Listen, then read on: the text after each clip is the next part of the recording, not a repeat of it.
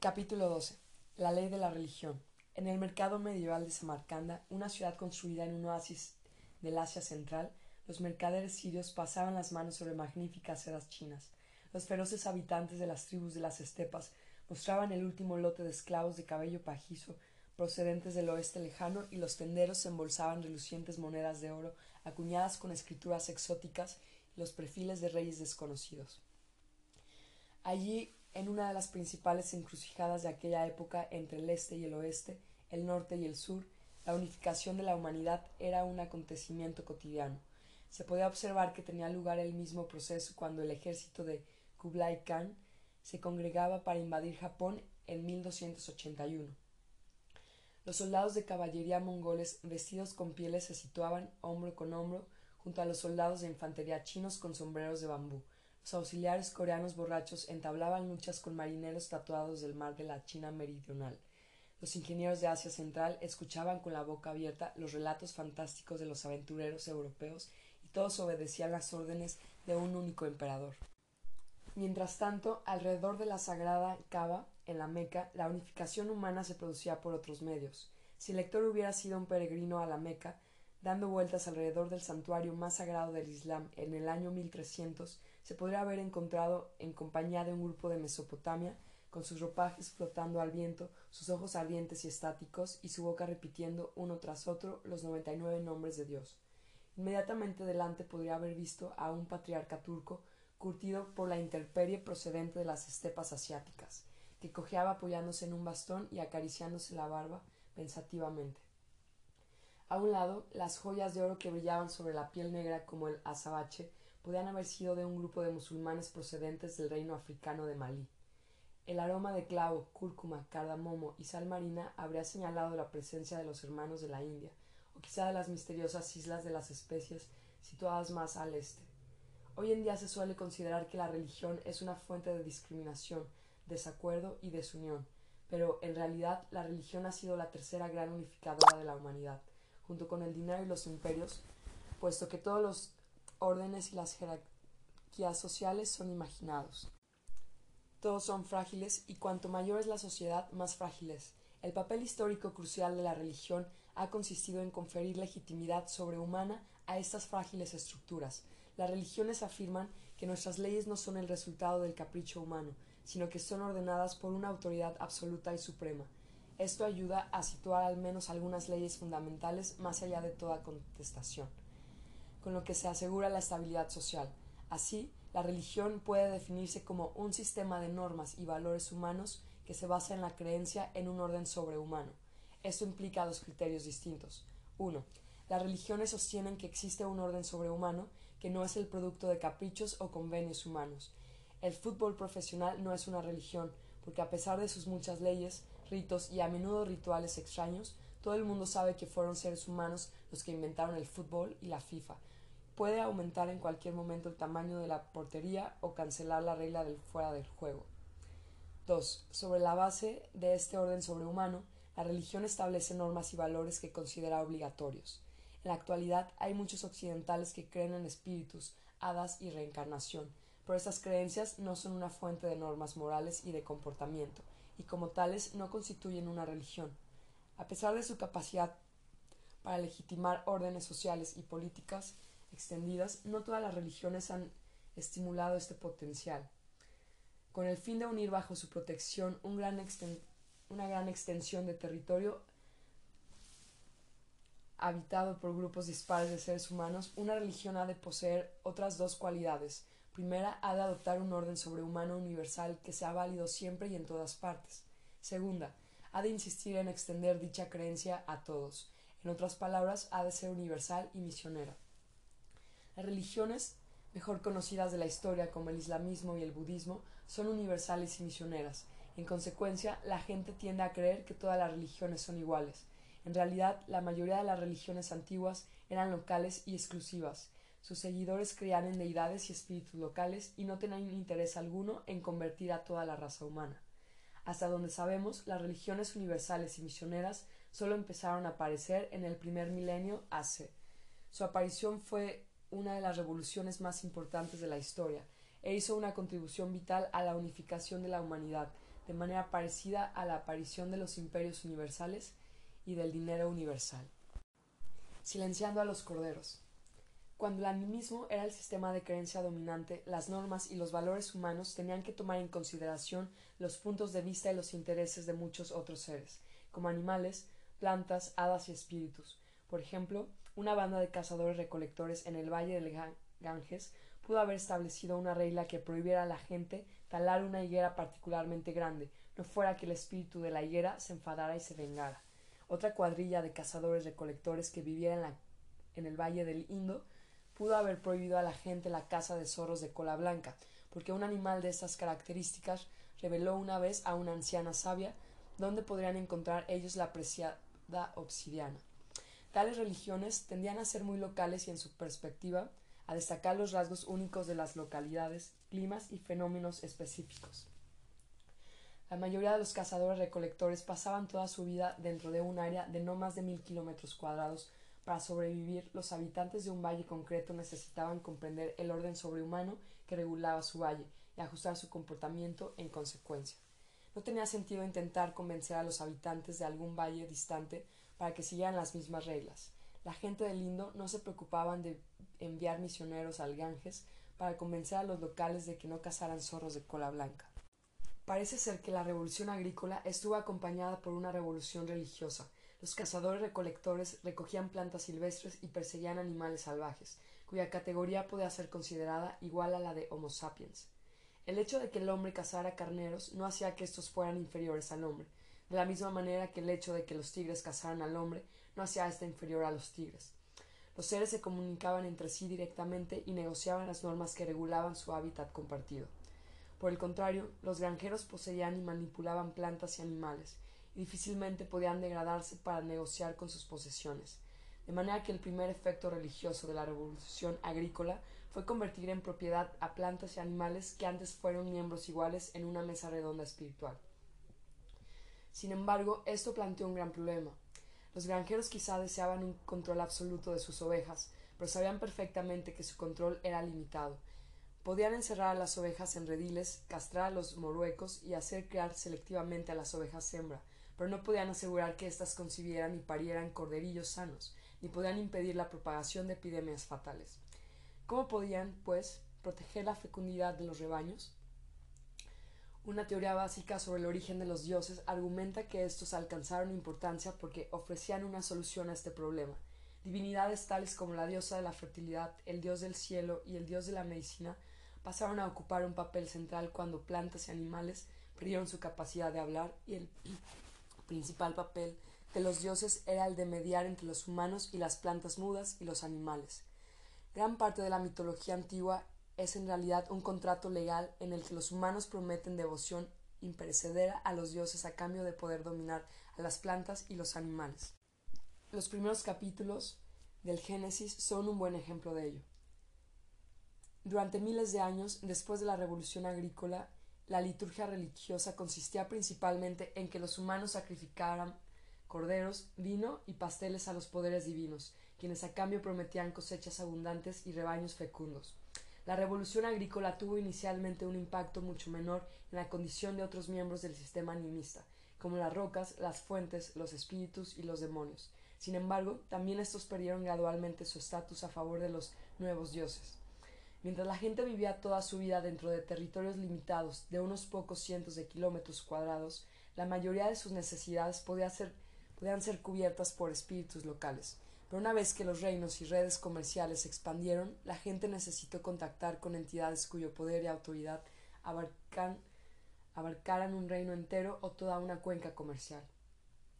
El intento de dar respuesta a estas necesidades condujo a la aparición de religiones politeístas, el griego poli, muchos, theos Dios. Estas religiones comprendieron que el mundo estaba controlado por un grupo de poderosas divinidades, como la diosa de la fertilidad, el dios de la lluvia y el dios de la guerra. Los humanos podían invocar a estos dioses y los dioses podían, si recibían devoción y sacrificios, dignarse a conceder lluvia y victoria y salud. El animismo no desapareció completamente con el advenimiento del politeísmo. Demonios, hadas, espíritus, rocas sagradas, manantiales sagrados y árboles sagrados continuaron siendo una parte integral de casi todas las religiones politeístas. Tales espíritus eran mucho menos importantes que los grandes dioses, pero para las necesidades mundanas de muchas personas ya eran lo bastante buenos.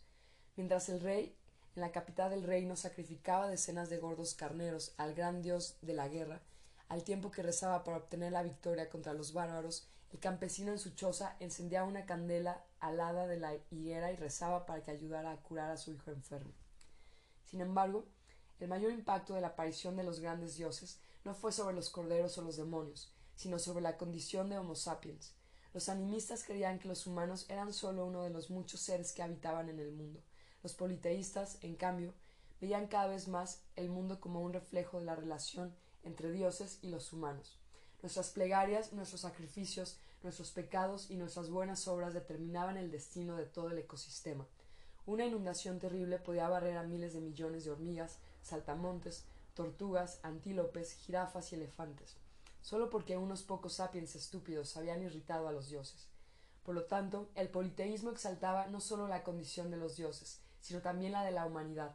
Los miembros menos afortunados del antiguo sistema animista perdieron su autoridad y se convirtieron en extras o en el decorado silencioso en el gran drama de la relación del hombre con los dioses.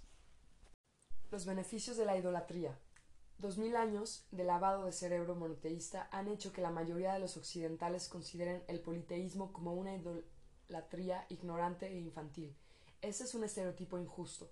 Con el fin de entender la lógica interna del politeísmo, es necesario comprender la idea básica que sostiene la creencia en muchos dioses. El politeísmo no pone en duda necesariamente la existencia de un único poder o una única ley que rige todo el universo. En realidad, la mayoría de las religiones politeístas e incluso las animistas reconocían un poder supremo de este tipo detrás de todos los diferentes dioses, demonios y rocas sagradas. En el politeísmo griego clásico, Zeus, Hera, Apolo y demás dioses se hallaban sometidos a un poder omnipotente y global, el destino, Moira, Ananke. También los dioses nórdicos eran esclavos del destino, que los condenaba a perecer en el cataclismo de Ragnarok, crepúsculo de los dioses. En la religión politeísta de los Yoruba de África Occidental, todos los dioses nacieron del supremo dios Olodumare y seguían siendo sus súbditos. En el politeísmo hindú, un único príncipe, Atman, controla a la mirada a la mirada de dioses y espíritus, a la humanidad y al mundo biológico y físico. Atman es la esencia eterna o el alma de todo el universo, así como de todo individuo y de todo fenómeno. El aspecto fundamental del politeísmo, que lo distingue del monoteísmo, es que el poder supremo que rige el mundo carece de intereses y prejuicios, y por lo tanto no le importan los deseos mundanos. Las inquietudes y preocupaciones de los humanos no tienen sentido no tiene sentido pedirle a este poder la victoria en la guerra, la salud o la lluvia, porque desde su posición ventajosa, desde la que todo lo que ve no supone ninguna diferencia que un reino concreto gane o pierda, que una ciudad concreta prospere o languidezca, que una persona concreta se recupere o muera. Los griegos no desperdiciaban ningún sacrificio al destino, los hindúes no construían templos a Atman.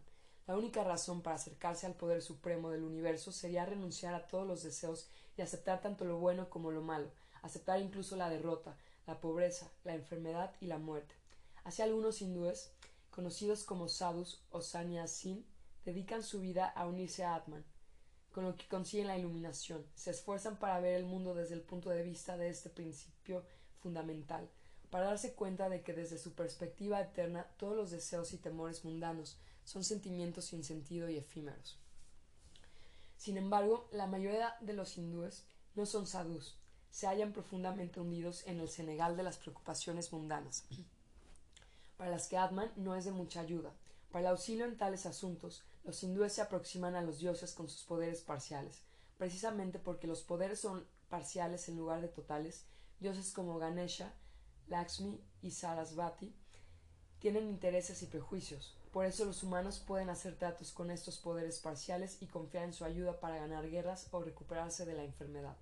Necesariamente hay muchos de estos poderes más pequeños, puesto que una vez que se empieza dividiendo el poder global de un principio supremo, se termina inevitablemente con más de una deidad, de ahí la pluralidad de los dioses.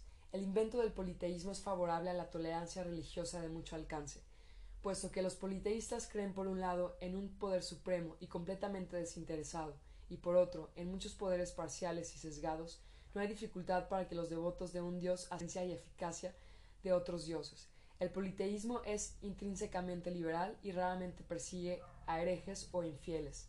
Incluso en aquellos casos en que los politeístas conquistaron grandes imperios, no intentaron convertir a sus súbditos, los egipcios, los romanos y los aztecas no enviaron misioneros a tierras extrañas para que extendían el culto a Osiris, Júpiter o Huitzilopochtli, el principal dios azteca.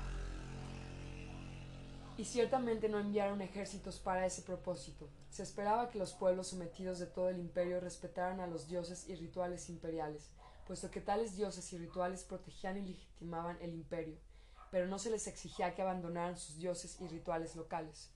En el imperio azteca, los pueblos sometidos estaban obligados a construir templos para Huitzilopochtli, pero tales templos se construían junto a los de los dioses locales y no los reemplazarían.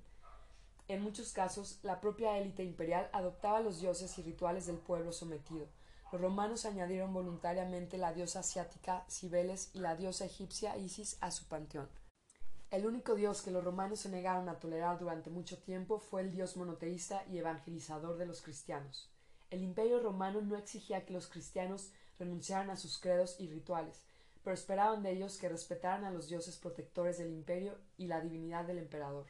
Esto se consideraba una declaración de lealtad política. Cuando los cristianos rehusaron hacerlo de forma vehemente y siguieron rechazando todos los intentos de llegar a un compromiso, los romanos reaccionaron persiguiendo a los que consideraban una facción políticamente subversiva, e incluso esto lo hicieron de mala gana. En los trescientos años transcurridos entre la crucifixión de Cristo y la conversión del emperador Constantino, los emperadores romanos politeístas iniciaron solo cuatro persecuciones generales de cristianos. Los administradores y gobernadores locales incitaron a la violencia anticristiana por su cuenta, pero aún así, si sumamos todas las víctimas de todas estas persecuciones, resulta que en esos tres siglos los politeístas romanos mataron a no más de unos pocos miles de cristianos.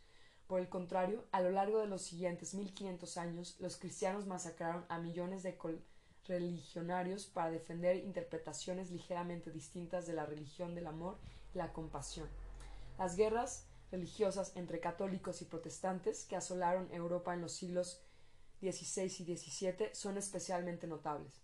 Todos los implicados aceptaban la divinidad de Cristo y su Evangelio de compasión y amor. Sin embargo, no estaban de acuerdo acerca de la naturaleza de dicho amor. Los protestantes creían que el amor divino es tan grande que Dios se hizo carne y permitió que se le torturara y crucificara, con lo que redimió el pecado original y abrió las puertas del cielo a todos los que le profesaban fe. Los católicos sostenían que la fe, aunque esencial, no era suficiente. Para entrar en el cielo, los creyentes tenían que participar en los rituales de la Iglesia y hacer buenas obras. Los protestantes se negaron a aceptarlo, aduciendo que esa compensación empequeñecía la grandeza y el amor de Dios. Quien piense que entrar en el cielo depende de sus propias buenas obras, magnifica su propia importancia e implica que el sufrimiento de Jesucristo en la cruz y el amor de Dios por la humanidad no basta. Estas disputas teológicas se, se volvieron tan violentas que durante los siglos XVI y XVII los católicos y los protestantes se mataron unos a otros por cientos de miles, el 23 de agosto de 1572, los católicos franceses que señalaban la importancia de las buenas obras atacaron a comunidades de protestantes franceses que destacaban el amor de Dios por la humanidad. En este ataque, la matanza del día de San Bartolomé, entre 5.000 y 10.000 protestantes fueron asesinados en menos de 24 horas. Cuando el Papa de Roma le cuando al Papa de Roma le llegaron las noticias de Francia, quedó tan embargado por la alegría que organizó plegarias festivas para celebrar la ocasión. Encargó a Giorgio Vasari que decorara una de las salas del Vaticano con un fresco de la matanza. En la actualidad, el acceso a la sala está vedado a los visitantes. Durante esas 24 horas murieron más cristianos a manos de otros cristianos que a manos del imperio romano politeísta a lo largo de toda su existencia. Dios es uno. Con el tiempo, algunos seguidores de los dioses politeístas se encariñaron tanto con su patrón particular que se apartaron de la concepción politeísta básica. Empezaron a creer que su dios era el único dios y que él era en realidad el poder supremo del universo. Pero al mismo tiempo continuaron considerando que poseía intereses y prejuicios y creyeron que podrían pactar con él.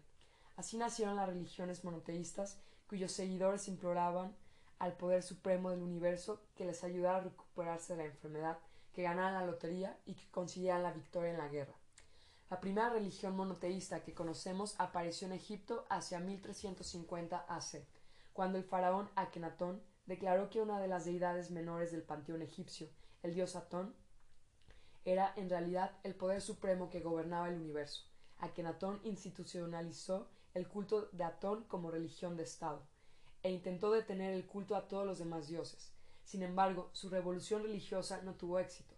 Después de su muerte, el culto de Atón fue abandonado a favor del antiguo panteón. El politeísmo continuó dando origen aquí y allá a otras religiones monoteístas, pero se mantuvieron marginales, entre otras cosas porque no consiguieron digerir su propio mensaje universal. El judaísmo, por ejemplo, argumentaba que el poder supremo del universo tiene intereses y prejuicios, pero que su interés principal se centra en la minúscula nación judía y en la oscura tierra de Israel. El judaísmo tenía poco que ofrecer a otras naciones, y a lo largo de la mayor parte de su existencia no ha sido una religión misionera, Puede denominarse a esta etapa la fase de monoteísmo local. El gran avance llegó con el cristianismo. Esta fe se inició como una secta judía esotérica que intentaba convencer a los judíos de que Jesús de Nazaret era el Mesías tanto tiempo esperado. Sin embargo, uno de los primeros líderes de la secta, Pablo de Tarso, razonaba que si el poder supremo del universo tiene intereses y prejuicios, y si él se había molestado en hacerse carne y morir en la cruz por la salvación de la humanidad, entonces eso era algo que todos deberían escuchar, no solo los judíos. Así era necesario extender la buena nueva, el Evangelio, acerca de Jesús por todo el mundo. Los razonamientos de Pablo cayeron en terreno fértil. Los cristianos empezaron a organizar actividades misioneras extendidas y dirigidas a todo el mundo. En uno de los giros más extraños de la historia, esta secta judía esotérica se apoderó del todopoderoso imperio romano. El éxito de los cristianos sirvió de modelo para otra religión monoteísta que apareció en la península arábiga en el siglo VII, el Islam. Al igual que el cristianismo, el islamismo empezó como una pequeña secta en un remoto rincón del mundo, pero en un nuevo giro histórico todavía más extraño y rápido consiguió salir de los desiertos de Arabia y conquistar un inmenso imperio que se extendía desde el Océano Atlántico hasta la India. De allí en adelante, el monoteísmo desempeñó un papel fundamental en la historia del mundo. Los monoteístas han tendido a ser mucho más fanáticos y misioneros que los politeístas. Una religión que reconoce la legitimidad de otras creencias implica o bien que su Dios no es el poder supremo del universo, o bien que ha recibido de Dios solo parte de la verdad universal.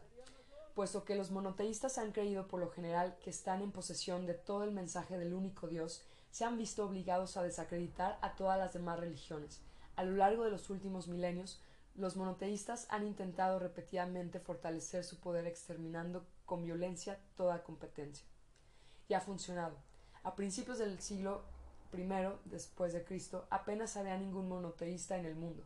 Hacia el año 500 DC, uno de los mayores imperios del mundo, el Imperio Romano, era una organización política cristiana los misioneros extendían rápidamente el cristianismo a otras partes de Europa, Asia y África. A finales del primer milenio DC, la mayor parte de la gente en Europa, Asia Occidental y el norte de África eran monoteístas, y los imperios desde el Océano Atlántico hasta el Himalaya afirmaban que habían sido ordenados por el único y gran Dios. A principios del siglo XVI, el monoteísmo dominaba la mayor parte de Afroasia, con la excepción de Asia Oriental y las partes australes de África, y empezó a extender largos tentáculos hacia Sudáfrica, América y Oceanía. Hoy en día, la mayoría de la gente fuera de Asia Oriental es partidaria de una religión monoteísta u otra, y el orden político global está construido sobre cimientos monoteístas. Vease mapa 4. Sin embargo, de la misma manera que el animismo continuó sobreviviendo dentro del politeísmo, el politeísmo continuó sobreviviendo dentro del monoteísmo.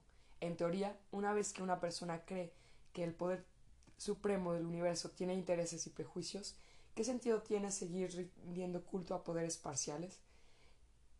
¿Quién querría que le atendiera a un burócrata inferior cuando tiene abiertas las puertas del despacho del presidente? De hecho, la teología monoteísta tiende a negar la existencia de todos los dioses excepto el Dios supremo, y a verter el fuego del infierno y al acrevite sobre quien quiera que ose adorarlos. Pero siempre ha habido un abismo entre las teorías teológicas y las realidades históricas. A la mayoría de la gente le ha resultado difícil digerir completamente la idea monoteísta. Han continuado dividiendo el mundo en nosotros y ellos, y considerando que el poder supremo del universo es demasiado distante y ajeno para sus necesidades mundanas, las religiones monoteístas expulsaron a los dioses por la puerta delantera con mucha alaraca, solo para dejarlos entrar de nuevo por la ventana lateral. El cristianismo, por ejemplo, desarrolló su propio panteón de santos, cuyo culto difería poco de los dioses politeístas. De la misma manera que el dios Júpiter defendió Roma y Huitzilopochtli protegió el imperio azteca, así cada reino cristiano tenía su propio santo patrón, que le ayudaba a superar dificultades y a ganar guerras. Inglaterra estaba protegida por San Jorge, Escocia por San Andrés, Hungría por San Esteban y Francia tenía a San Martín. Ciudades, pueblos, profesiones e incluso enfermedades tenían su propio santo. La ciudad de Milán tenía a San Ambrosio, mientras que San Marcos velaba sobre Venecia. San Florián protegía a los desorginadores, mientras que San Mateo echaba una mano a los recaudadores de impuestos en apuros. Si uno padecía dolor de cabeza, tenía que rezar a San Agacio, pero si el dolor era de muelas, entonces era más adecuado rezar a Santa Apolonia. Los santos cristianos no solo se parecían a los antiguos dioses politeístas, sino que a menudo eran los mismos dioses disfrazados. Por ejemplo, la diosa principal de la Irlanda céltica, anterior a la llegada del cristianismo, era Brígida. Cuando Irlanda fue cristianizada, Brígida fue asimismo bautizada, convirtiéndose en Santa Brígida, la santa más venerada en la Irlanda católica hasta la actualidad. La batalla del bien y el mal. El politeísmo dio origen no solo a religiones monoteístas, sino a religiones dualistas. Las religiones dualistas aceptan la existencia de dos poderes opuestos, el bien y el mal. A diferencia del monoteísmo, el dualismo cree que el mal es un poder independiente, ni creado por el buen Dios ni subordinado a él. El dualismo explica que todo el universo es un campo de batalla entre estas dos fuerzas, y que todo lo que ocurre en el mundo es parte de la lucha. El dualismo es una visión del mundo muy atractiva porque ofrece una respuesta breve y simple al famoso problema del mal, una de las preocupaciones fundamentales del pensamiento humano. ¿Por qué hay maldad en el mundo? ¿Por qué hay sufrimiento? ¿Por qué a las buenas personas les pasan cosas malas? Los monoteístas tienen que hacer un ejercicio intelectual para explicar cómo un Dios omnisciente, todopoderoso y perfectamente bueno permite que haya tanto sufrimiento en el mundo.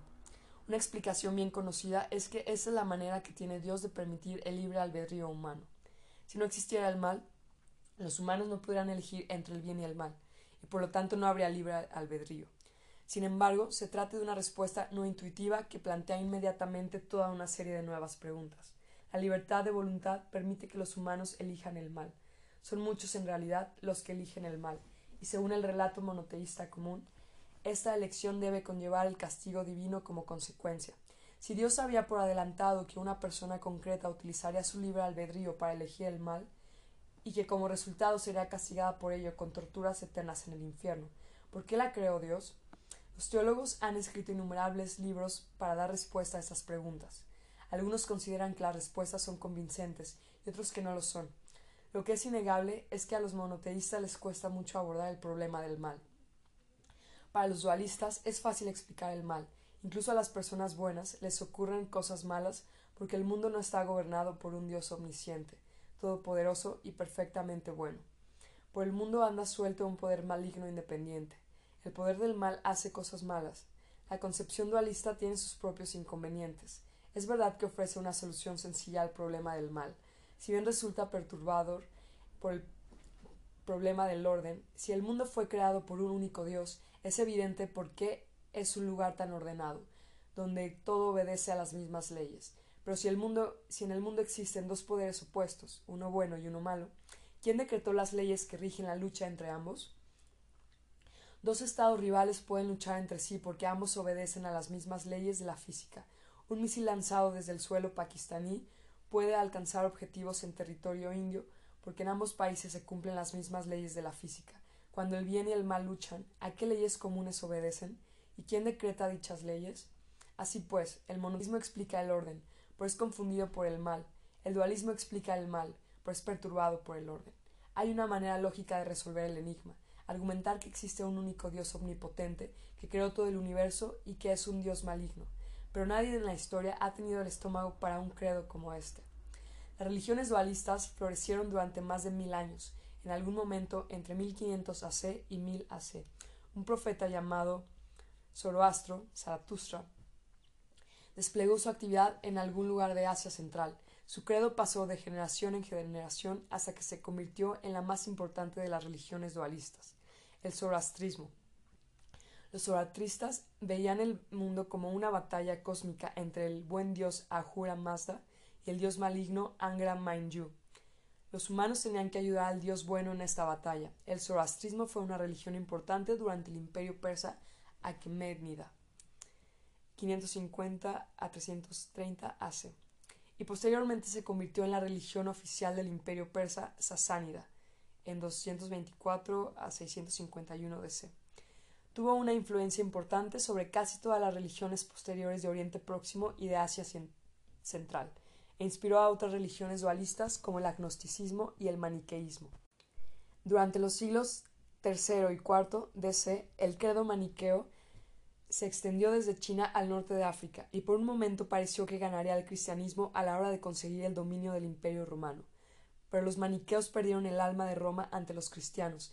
El imperio sasánida astrista fue vencido por los musulmanes monoteístas y la oleada dualista amainó. En la actualidad, solo unas pocas comunidades dualistas subsisten en la India y Oriente Próximo. No obstante, la marea creciente del monoteísmo no varió realmente el dualismo. El monoteísmo judío, cristiano y musulmán asimiló numerosas creencias y prácticas dualistas. Y algunas de las ideas más básicas de lo que denominamos monoteísmo son, de hecho, dualistas en origen y espíritu. Incontables cristianos, musulmanes y judíos creen en una poderosa fuerza maligna, semejante a la que Dios los cristianos denominan el diablo o Satanás, que puede actuar independientemente, luchar contra el Dios bueno y causar estragos sin el permiso de Dios. ¿Cómo puede un monoteísta ser partidario de una creencia dualista de este tipo, que, por otro lado, no puede encontrarse en parte alguna del Antiguo Testamento? Lógicamente es imposible, o bien uno cree en un Dios único y omnipotente, o bien cree en dos poderes opuestos, ninguno de ellos omnipotente. Aun así, los humanos poseen una maravillosa capacidad para creer en contradicciones, de manera que no debería ser ninguna sorpresa que millones de piadosos cristianos, musulmanes y judíos consigan creer a la vez en un Dios omnipotente y en un diablo independiente. Incontables cristianos, musulmanes y judíos han ido más lejos y han llegado a imaginar el buen Dios necesita incluso nuestra ayuda en su lucha contra el diablo, lo que, entre otras cosas, inspiró la convocatoria de Yidas y Cruzadas. Otro concepto dualista clave, en particular en el, en el gnosticismo y el maniqueísmo, era la distinción clara entre cuerpo y alma, entre materia y espíritu. Los gnósticos y maniqueos argumentaban que el Dios bueno creó el espíritu y el alma, mientras que la materia y los cuerpos son la creación del Dios malo. El hombre, según esta concepción, sirve de campo de batalla entre el alma buena y el cuerpo malo. Desde una perspectiva monoteísta, esto es un disparate. ¿Por qué distinguir de manera tan tajante entre cuerpo y alma, o entre materia y espíritu? ¿Y por qué aducir que el cuerpo y la materia son malignos? Al fin y al cabo, todo fue creado por el mismo Dios bueno. Pero los monoteístas no pudieron dejar de sentirse cautivados por las dicotomías dualistas, precisamente porque les ayudaban a afrontar el problema del mal de manera que dichas oposiciones acabaron siendo piedras angulares del pensamiento cristiano y musulmán. La creencia en el cielo, el reino del Dios bueno, y el infierno, el reino del Dios malo, fue también dualista en su origen. No hay rastro de tal creencia en el Antiguo Testamento, que tampoco afirma que el alma de la gente continúe viviendo después de la muerte. De hecho, el monoteísmo, tal como se ha desarrollado en la historia, es un caleidoscopio de herencias monoteístas, dualistas, politeístas y animistas, mezcladas en un revoltillo bajo un único paraguas divino. El cristiano cree en el Dios monoteísta, pero también en el diablo dualista, en santos politeístas y en espíritus animistas. Los estudiosos de la religión tienen un nombre para esta admisión simultánea de ideas distintas e incluso contradictorias, y la combinación de rituales y prácticas tomadas de fuentes distintas. Se llama sincretismo. El sincretismo, en realidad, podría ser la gran y única religión del mundo. La ley de la naturaleza. Todas las religiones que se han analizado hasta ahora comparten una característica importante. Todas ellas se centran en una creencia en dioses y en otras entidades sobrenaturales. Esto parece obvio a los occidentales, que están familiarizados principalmente con credos monoteístas y politeístas. De hecho, sin embargo, la historia religiosa del mundo no se reduce a la historia de los dioses. Durante el primer milenio AC, religiones de un signo totalmente nuevo empezaron a extenderse por Afroasia. Los recién llegados, como el jainismo el budismo en la India, el taoísmo y el confucianismo en China, el estoicismo, el cinismo y el epicureísmo en la cuenca mediterránea, se caracterizaban porque hacían caso omiso de los dioses. Estos credos sostenían que el orden sobrehumano que rige el mundo es el producto de leyes naturales y no de voluntades y caprichos divinos. Algunas de estas religiones de la ley natural continuaban aceptando la existencia de dioses, pero sus dioses estaban sujetos a las leyes de la naturaleza como lo estaban los humanos, los animales y las plantas. Los dioses tenían su nicho en el ecosistema, la misma manera que los elefantes y los puercoespines tenían el suyo, pero no podían cambiar las leyes de la naturaleza. Al igual que no pueden hacerlo los elefantes. Un ejemplo inmediato es el budismo, la más importante de las religiones antiguas de ley natural, que sigue siendo una de las creencias más extendidas. Veas el mapa 5. La figura central del budismo no es un dios, sino un ser humano, Siddhartha Gautama. Según la tradición budista, Gautama era el heredero de un pequeño reino del Himalaya hacia el año 500 AC. El joven príncipe estaba profundamente afectado por el sufrimiento que veía a su alrededor. Veía que hombres, mujeres, niños y ancianos sufren no solo por calamidades ocasionales, como la guerra o la peste, sino también por la ansiedad, la frustración y el descontento, todos los cuales parecen ser una parte inseparable de la condición humana. La gente busca riqueza y poder, adquiere conocimientos y posesiones, tiene hijos e hijas y construye casas y palacios. Sin embargo, no importa lo que consigan, nunca están contentos. Los que viven en la pobreza sueñan con riquezas. Los que tienen un millón desean dos millones. Los que tienen dos millones quieren diez. Incluso los ricos y famosos rara vez están satisfechos. También ellos se ven acosados por obligaciones y preocupaciones incesantes, hasta que la enfermedad, la vejez y la muerte les causan un amargo final. Todo lo que uno ha acumulado se desvanece como el humo. La vida es una carrera de ratas sin sentido. Pero ¿cómo escapar de ella? A los 29 años de edad, Gautama huyó de su palacio en plena noche, dejando atrás familia y posesiones. Viajó como un vagabundo sin hogar por todo el norte de la India, buscando una manera de escapar del sufrimiento. Visitó ashram y se sentó en los pies de gurús, pero nada lo liberó por completo. Siempre quedaba alguna insatisfacción. Sin embargo, no desesperó. Se decidió a investigar el sufrimiento por su cuenta hasta hallar un método para la completa liberación. Pasó seis años meditando sobre la esencia, las causas y las curas de la aflicción humana. Al final llegó a comprender que el sufrimiento no está causado por la mala fortuna, la injusticia social o los caprichos divinos. El sufrimiento está causado por las pautas de comportamiento de nuestra propia mente. La intuición de Gautama fue que, con independencia de lo que la mente experimenta, por lo general reacciona con deseos y los deseos siempre implican insatisfacción. Cuando la mente experimenta algo desagradable, anhela librarse de la irritación. Cuando la mente experimenta algo placentero, desea que el placer perdure y se intensifique. Por lo tanto, la mente siempre está insatisfecha e inquieta. Esto resulta muy claro cuando experimentamos cosas desagradables como el dolor. Mientras el dolor continúa, estamos insatisfechos y hacemos todo lo que podemos para evitarlo, pero cuando experimentamos cosas agradables no estamos nunca contentos. O bien tenemos el que el placer pueda desaparecer o esperamos que se intensifique. La gente sueña durante años con encontrar el amor, pero raramente se siente satisfecha cuando lo encuentra. Algunos sienten la ansiedad de que su pareja los abandone, otros sienten que se han conformado con poco y que podrían haber encontrado a alguien mejor. Todos conocemos a personas que consiguen tener ambos sentimientos. Los grandes dioses pueden enviarnos la lluvia, las instituciones sociales pueden proporcionar justicia y buena atención sanitaria, las coincidencias afortunadas nos pueden convertir en millonarios, pero ninguna de estas cosas puede cambiar nuestras pautas mentales básicas. De ahí que incluso los mayores reyes se ven condenados a vivir con angustia, huyen constantemente de la pena y la aflicción y persiguen siempre placeres mayores. Gautama descubrió que había una manera de salir de este círculo vicioso.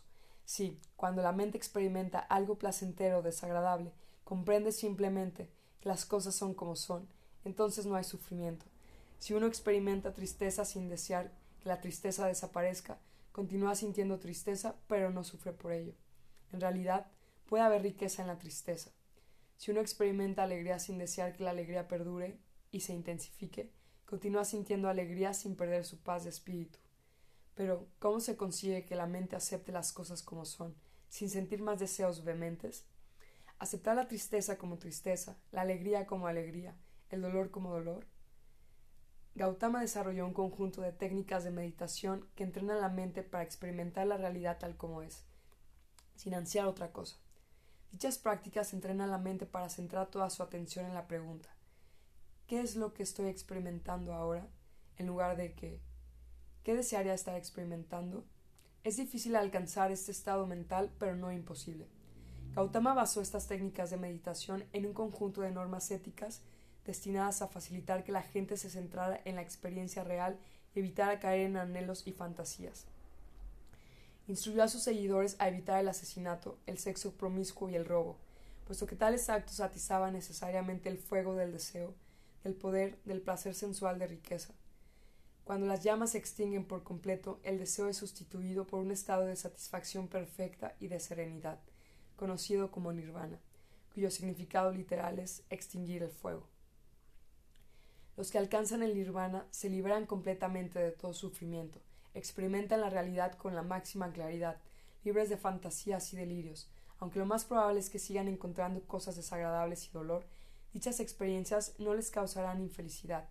Una persona que no desea no sufre. Según la tradición budista, el propio Gautama alcanzó el nirvana y se liberó totalmente del sufrimiento. A partir de entonces se le conoció como Buda, que significa el iluminado. Buda pasó el resto de su vida explicando sus descubrimientos a otros, para que todos pudieran liberarse del sufrimiento. Resumió sus enseñanzas en una única ley. El sufrimiento surge del deseo. La única manera de librarse completamente del sufrimiento es liberarse completamente del deseo. La única manera de librarse del deseo es educar la mente para experimentar la realidad tal como es. Esta ley, conocida como Dharma o Dhamma, es considerada por los budistas como una ley universal de la naturaleza, que el sufrimiento surge del deseo, es verdad siempre y en todas partes, al igual que en la física moderna. Es siempre es igual a masa al cuadrado. Los budistas son gente que cree en esta ley y la convierten en el punto de apoyo de todas sus actividades. La creencia en dioses, por otra parte, es algo de menor importancia para ellos. El primer principio de las religiones monoteístas es Dios existe. ¿Qué quiere de mí? El primer principio del budismo es el sufrimiento existe. ¿Cómo me puedo librar de él? El budismo no niega la existencia de dioses, los describe como seres poderosos que pueden producir lluvias y victorias, pero no tienen influencia en la ley según la cual el sufrimiento surge del deseo. Si la mente de una persona es libre de todo deseo, no hay Dios que pueda hacerla desdichada, y al revés, una vez que el deseo surge en la mente de una persona, todos los dioses del universo no pueden salvarla del sufrimiento. Sin embargo, de manera muy parecida a las religiones monoteístas, las religiones de la ley natural premodernas, como el budismo, nunca han podido deshacerse del culto a los dioses. El budismo le decía a la gente que debía buscar el objetivo último de la liberación completa del sufrimiento, en lugar de buscar altos a lo largo del camino como la prosperidad económica y el poder político. Sin embargo, el 99% de los budistas no alcanzaban el nirvana, e incluso si esperaban hacerlo en alguna vida futura, dedicaban la mayor parte de su vida presente a la búsqueda de logros mundanos. De modo que continuaron adorando a varios dioses, como los dioses hindúes en la India, los dioses Bon en el Tíbet y los dioses Shinto en Japón. Además, a medida que transcurría el tiempo, varias sectas budistas desarrollaron panteones de Budas y Bodhisattvas, se trata de seres humanos y no humanos con la capacidad de conseguir la liberación completa del sufrimiento, pero que olvidan su liberación en pro de la compasión, con el fin de ayudar a los incontables seres todavía atrapados en el ciclo de la desgracia. En lugar de adorar a dioses, muchos budistas empezaron a adorar a estos seres iluminados, pidiéndoles ayuda no solo para alcanzar el nirvana, sino también para tratar problemas mundanos. Así encontramos a muchos budas y bodhisattvas en toda Asia Oriental que dedican su tiempo a producir lluvia, detener plagas e incluso ganar guerras sangrientas, a cambio de oraciones, coloridas flores, fragante incienso y regalos de arroz y dulces. El culto del hombre. A menudo se presenta en los últimos 300 años como una edad de secularismo creciente, en la que las religiones han ido perdiendo importancia. Si hablamos de las religiones teístas, esto es correcto en gran parte, pero si tomamos en consideración las religiones de ley natural, entonces la modernidad resulta ser una época de intenso fervor religioso, esfuerzos misioneros sin paragón y las más sangrientas guerras de religión de la historia. La Edad moderna ha asistido a la aparición de varias religiones de ley natural nuevas como el liberalismo, el comunismo, el capitalismo, el nacionalismo y el nazismo. A estas creencias no les gusta que se las llame religiones, y se refieren a sí mismas como ideologías. Pero esto es solo un ejército semántico. Si una religión es un sistema de normas y valores humanos que se fundamenta en la creencia de un orden sobrehumano, entonces el comunismo soviético no era menos religión que el islamismo. Desde luego, el Islam es diferente del comunismo porque el Islam considera que el orden sobrehumano que gobierna el mundo es el edicto de un Dios creador omnipotente, mientras que el comunismo soviético no creía en dioses, pero también al budismo le importan poco los dioses, y sin embargo los clasificamos generalmente como una religión.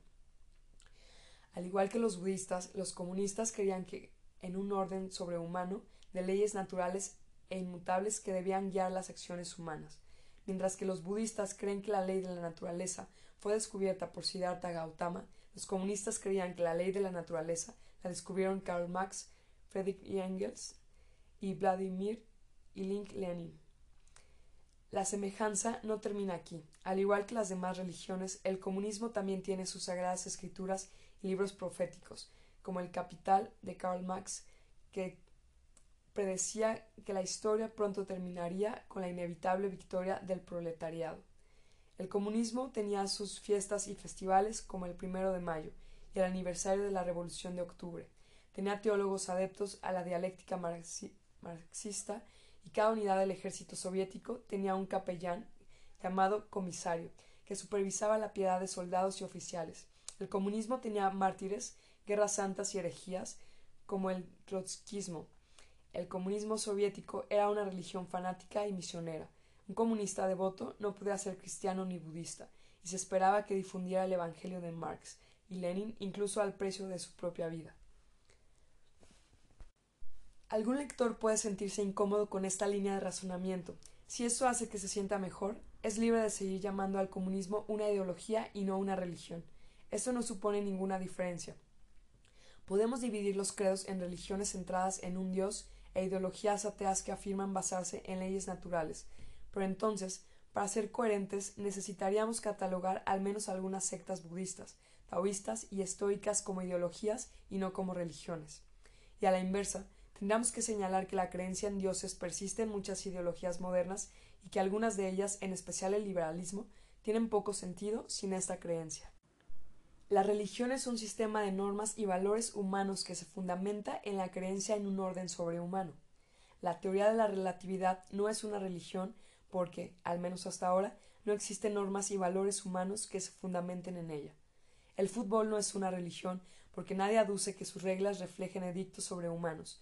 El islamismo, el budismo y el comunismo son religiones porque son sistemas de normas y valores humanos que se fundamentan en la creencia de un orden sobrehumano.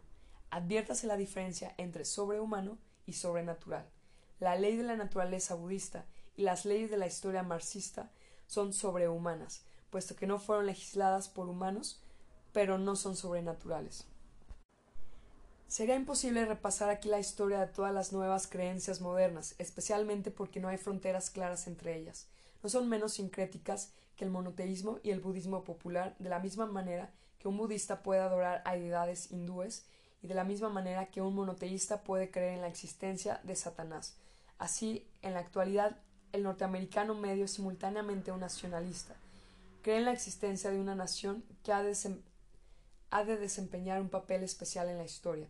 Un capitalista de libre mercado cree en una competencia abierta y la búsqueda del interés propio son las mejores alternativas de crear una sociedad próspera. Y un humanista liberal cree que los seres humanos han sido dotados por su creador de determinados derechos inalienables. Se analizará el nacionalismo en el capítulo 18. Al capitalismo, la más exitosa de las religiones modernas, se dedica todo un capítulo, el 16. en el que se explica sus principales creencias y rituales. En las restantes páginas de este capítulo me ocuparé de las religiones humanistas. Las religiones teístas se centraron en el culto de los dioses, de ahí que se llamen teístas, del griego theos. Las religiones humanistas adoran a la humanidad, o más concretamente, a Homo sapiens. El humanismo es la creencia de que Homo sapiens tiene una naturaleza única y sagrada, que es fundamentalmente diferente de la naturaleza de todos los demás animales y de todos los otros fenómenos. Los humanistas creen que la naturaleza única de Homo sapiens es la cosa más importante del mundo y que determina el significado de todo lo que ocurre en el universo. El bien supremo es el bien de Homo sapiens. El resto del mundo y todos los demás seres existen únicamente para el beneficio de esta especie. Los humanistas adoran a la humanidad, pero no se ponen de acuerdo sobre su definición. El humanismo se ha dividido en tres sectas rivales que luchan por la definición exacta de humanidad, de la misma manera que las sectas cristianas rivales luchaban por la definición exacta de Dios. En la actualidad, la secta humanista más importante es el humanismo liberal, que cree que la humanidad es una cualidad de los humanos individuales, y que la libertad de los individuos es por lo tanto sacrosanta. Según los liberales, la naturaleza sagrada de la humanidad reside en todos y cada uno de los Homo sapiens individuales. El núcleo interno de los humanos individuales da sentido al mundo, y es el origen de toda autoridad ética y política.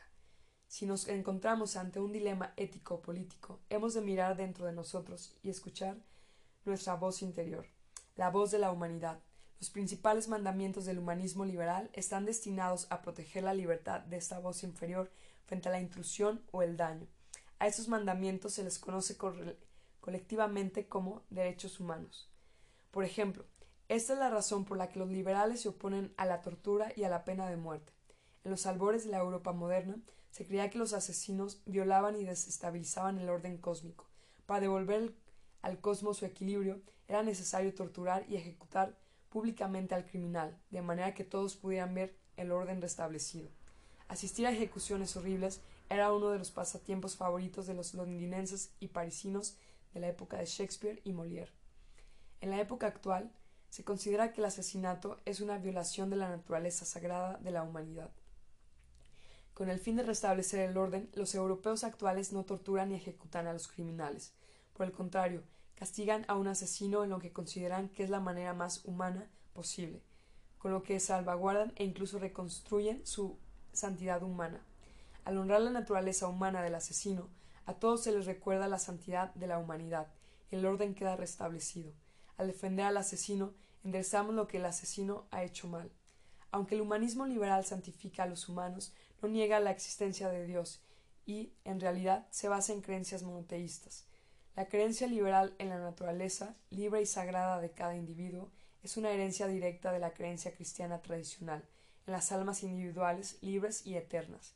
A falta de las almas eternas y de un Dios creador, a los liberales les resulta embarazosamente difícil explicar qué es lo que tiene de tan especial el sapiens individual. Otra secta importante es el humanismo socialista.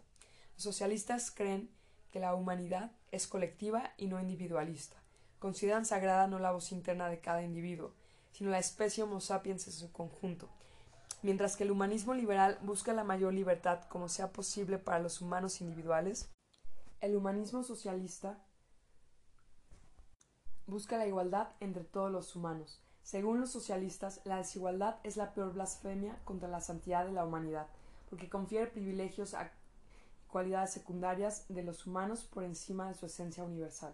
Por ejemplo, cuando se conceden privilegios a los ricos por encima de los pobres, eso significa que valoramos el dinero más que la esencia universal de todos los humanos, que es la misma tanto para los ricos como para los pobres. Al igual que el humanismo liberal, el humanismo socialista está construido sobre cimientos monoteístas.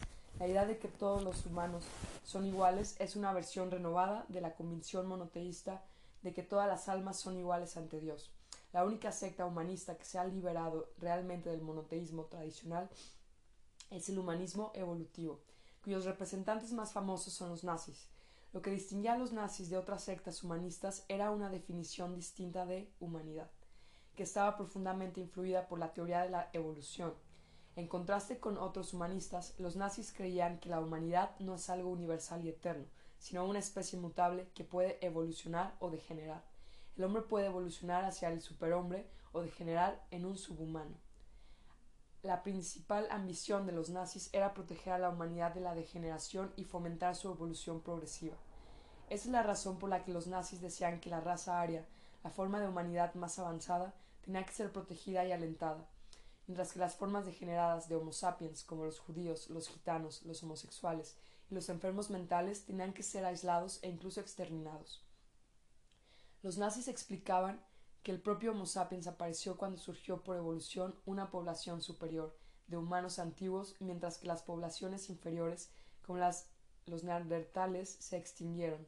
Estas poblaciones diferentes eran al principio poco más que razas diferentes, pero se desarrollaron de forma independiente a lo largo de sus propias líneas evolutivas.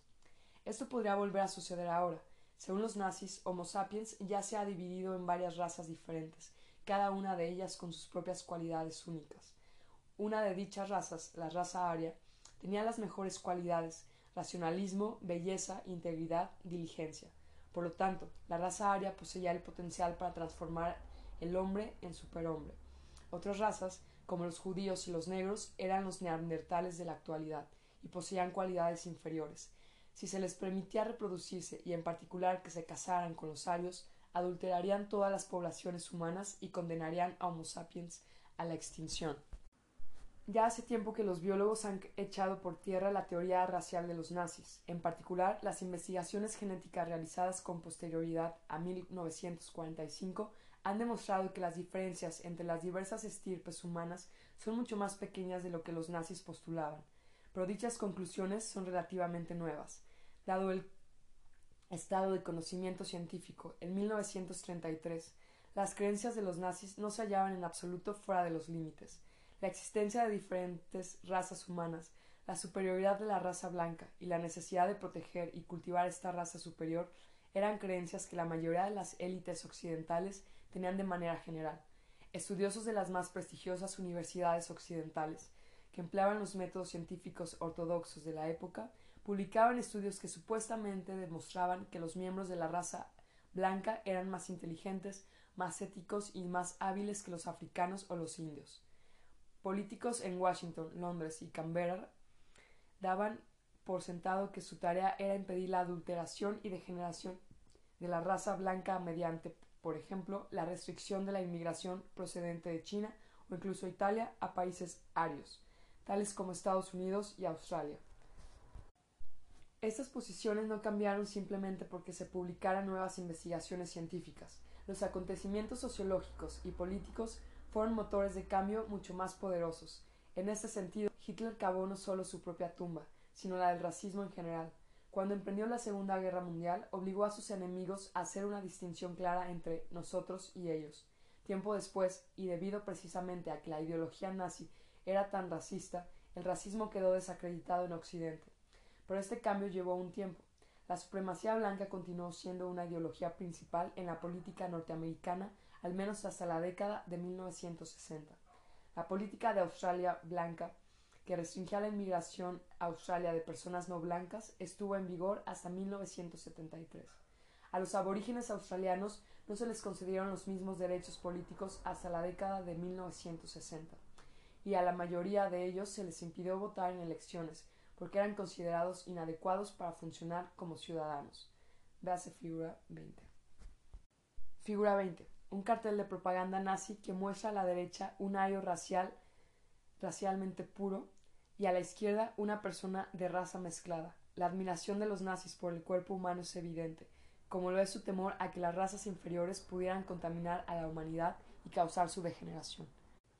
Los nazis no aborrecían a la humanidad, luchaban contra el humanismo liberal, los derechos humanos y el comunismo precisamente porque admiraban a la humanidad y creían en el gran potencial de la especie humana. Pero siguiendo la lógica de la evolución darwiniana, aducían que se debía dejar que la selección natural erradicara a los individuos inadaptados y dejara sobrevivir y reproducirse únicamente a los más adaptados. Al socorrer a los débiles, el liberalismo y el comunismo no solo permitían que los individuos inadaptados sobrevivieran, sino que les daban la oportunidad de reproducirse, con los que socavaban la selección natural.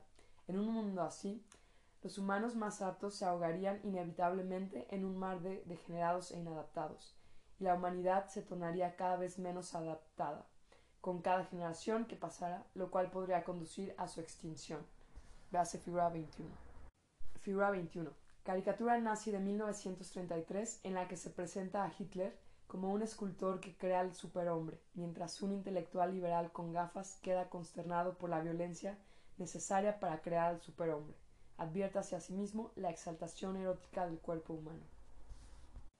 Un manual de biología alemán de 1942 explica en el capítulo Las leyes de la naturaleza y la humanidad que la ley suprema de la naturaleza es que todos los seres se hallan enzarzados en una lucha sin cuartel por la supervivencia.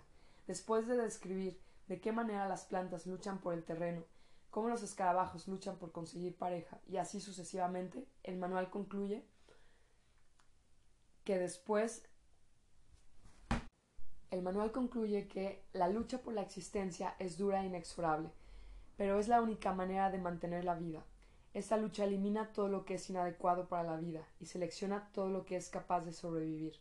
Estas leyes naturales son incontrovertibles. Los seres vivos las demuestran por su misma supervivencia. Son inexorables. Los que se resisten a ellas serán eliminados. La biología no solo nos cuenta acerca de los animales y las plantas, sino que también nos demuestra las leyes que hemos de seguir en nuestra vida, y fortalece nuestra voluntad de vivir y luchar según dichas leyes. El significado de la vida es la lucha. Hay de quien peque contra estas leyes. Después sigue una cita de Mein Kampf. La persona que intenta combatir la lógica de hierro de la naturaleza lucha de esta manera contra los principios a los que debe agradecer su vida como ser humano. Luchar contra la naturaleza es provocar la propia destrucción. En los albores del tercer milenio, el futuro del humanismo evolutivo no está claro. Durante los sesenta años siguientes, al final de la guerra contra Hitler, era tabú relacionar el humanismo con la evolución y defender el uso de métodos biológicos para mejorar a Homo sapiens. Pero en la actualidad tales proyectos vuelven a estar de moda. Nadie habla de exterminar razas o pueblos inferiores, pero muchos contemplan la posibilidad de usar nuestros crecientes conocimientos en biología humana para crear superhumanos. Al mismo tiempo se abre una brecha enorme entre los dogmas del humanismo liberal y los últimos hallazgos de las ciencias de la vida, un abismo que no podemos seguir ignorando durante más tiempo. Nuestros sistemas políticos y judiciales liberales se basan en la creencia de que cada individuo posee una naturaleza interior sagrada, indivisible e inmutable, que confiere significado al mundo, y que es el origen de toda autoridad ética y política. Esto es una reencarnación de la creencia cristiana tradicional del alma libre y eterna que reside en cada individuo, a pesar de que a lo largo de los últimos 200 años las ciencias de la vida han socavado completamente dicha creencia. Los científicos que estudian los mecanismos internos del organismo humano no han encontrado el alma de la que se habla. Argumentan cada vez más que el comportamiento humano está determinado por hormonas, genes y sinapsis, y no por libre albedrío. Las mismas fuerzas que determinan el comportamiento de los chimpancés, los lobos y las hormigas. Nuestros sistemas judiciales y políticos intentan barrer en gran medida estos descubrimientos inconvenientes bajo la alfombra. Pero con toda franqueza, ¿cuánto tiempo más podremos mantener el muro que separa el Departamento de Biología de los departamentos de Derecho y Ciencia Política?